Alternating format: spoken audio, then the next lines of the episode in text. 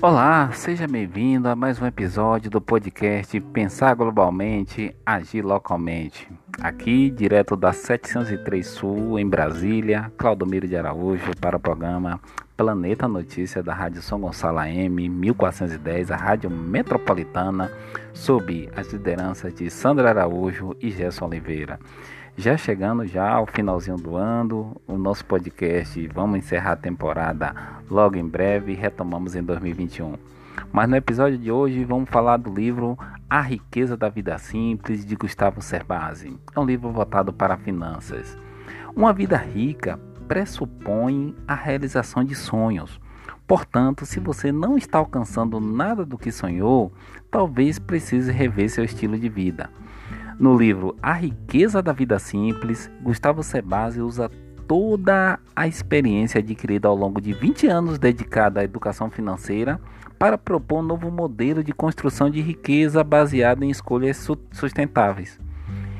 Em vez de abrir mão de qualidade de vida para manter um padrão incompatível com a realidade, o autor pro propõe reduzir os custos fixos adotar o minimalismo e ter fartura apenas do que é genuinamente importante para você.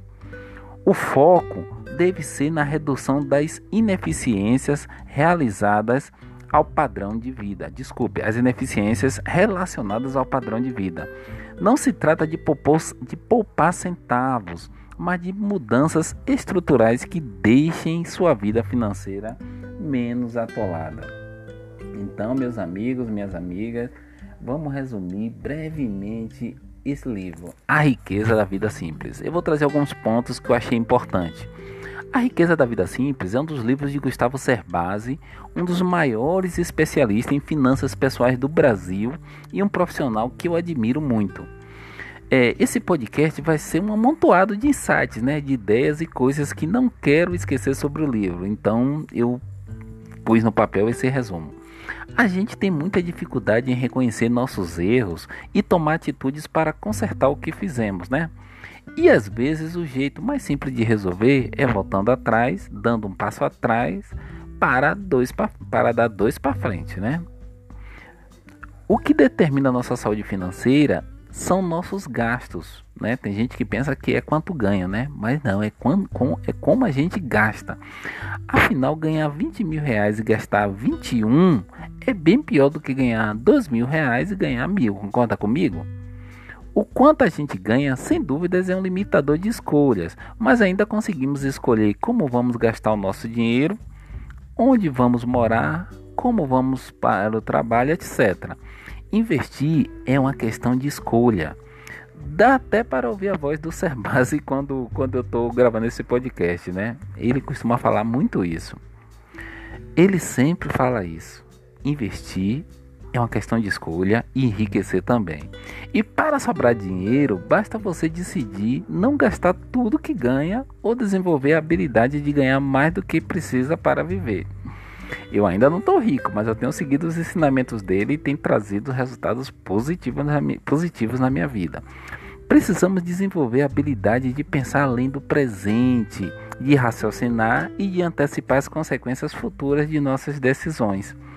Se a gente tiver um plano bem detalhado do nosso sonho, com projeções de gastos, qualquer nova informação seria utilizada para aprimorar a estimativa inicial e melhorar o orçamento. Mas se você não sabe nem o que precisa, essas novas informações vão passar batidas. Um dos melhores pontos do livro, a separação dos nossos gastos cotidianos em dois grupos: qualidade de vida e padrão de vida. Qualidade de vida são os gastos associados com os cuidados pessoais, lazer, educação, relaxamento. E o padrão de vida são os gastos inevitáveis, porém administráveis e escolhidos, que temos como moradia, saúde, transporte, segurança, alimentação. E assim, o autor sugere que as grandes realizações futuras e as experiências presentes sejam priorizadas, de modo que o gasto com o padrão de vida vai ser forçosamente diminuído. Primeiro, grandes objetivos, depois qualidade e com o que, com que sobra, escolha, escolhas de padrão de vida, como moradia, transporte, saúde e alimentação. Essa é a ordem. Se você não está conquistando o que quer, precisa rever seu estilo de vida. Então, tem frases assim, né? Jura que você é mais feliz com a roupa de grife do que com uma, uma que simplesmente te veste bem? O grande desafio é saber nutrir nossas vontades sem transformar isso em um problema, inclusive financeiro. Crie objetivos secundários que vão te motivar e recompensar no caminho de atingir sua grande meta. Felicidade tem a ver com a frequência de alegrias que você tem na vida, né? Felicidade é o caminho e não o destino. Será mais feliz, portanto, quem tiver mais sucesso em praticar aquilo que lhe traz alegrias. E saber de onde vem sua felicidade é um passo importante para eliminar de sua vida aquilo que não contribui para a felicidade. O minimalismo, eu adoro o minimalismo, é a busca de um padrão mais funcional e utilitarista de consumo. Gasta-se menos com o que não terá utilidade para concentrar os gastos naquilo que terá mais utilidade ou trará mais alegrias. Bom, sobre o livro, né? Eu gostei bastante do livro, acho que ele traz conceito de minimalismo de forma muito clara e racional. Ele trata de temas como sustentabilidade e economia compartilhada de forma acessível. É um livro sobre como tomar melhores decisões, vale muito a pena a leitura. Então, na prática, né, o livro A Riqueza da Vida Simples. Eu morava em Águas Claras, né, próximo a Taguatinga Sul pegava um metrô e levava em média 30 minutos até chegar aqui no plano piloto, né? Aqui no coração de Brasília. Que era uma viagem mais ou menos o que a gente faz de Feira a São Gonçalo em uma van, ainda que tenha algumas paradas no caminho. O que foi que eu optei? Eu optei por vir morar numa pousada, né? Tem uma cozinha, uma cozinha que é compartilhada, máquinas de lavar, fogão, geladeira. No quarto que eu ocupo tem banheiro privativo, tem armário e tem colegas aqui que trabalham na mesma região que eu trabalho, né? Por exemplo, o prédio que eu trabalho fica próximo da sede do INSS. E tem uma colega aqui e outro colega que trabalham no mesmo um trabalha no mesmo prédio que eu e outro trabalha no prédio do INSS. O que é que nós fazemos? Uma corrida de média 6, 7 reais compartilhado por três. A gente vai de Uber todo dia. Nenhum dos três tem carro, né?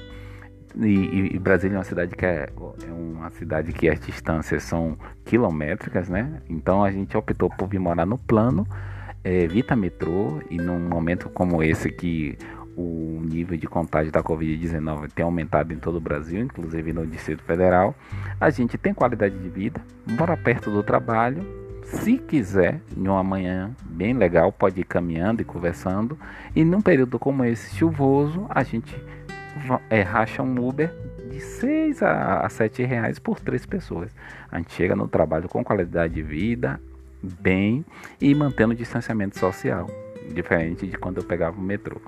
Então, a riqueza da vida simples são coisas assim que a gente pode pode adotar na nossa vida e trazer resultados. Eu, por exemplo, se eu tivesse adquirido um automóvel aqui em Brasília, praticamente eu usar esse, esse automóvel somente para deslocar para o trabalho e no final de semana. Então hoje eu não preciso ter um automóvel, de, uso Uber, não tenho problema com o seguro, tenho um motorista privativo.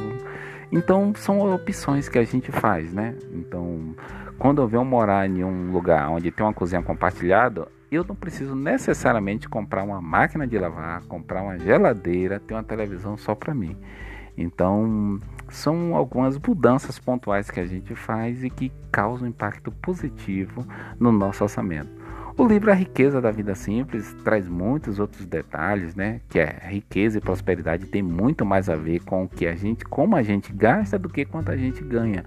E eu tenho feito isso, eu tenho enxugado bastante do orçamento e com o, alguns ensinamentos do Gustavo Cerbasi que eu tenho aplicado em minha vida, não só dele, como outros autores voltada para a educação financeira, a gente consegue aferir grandes resultados, grandes realizações.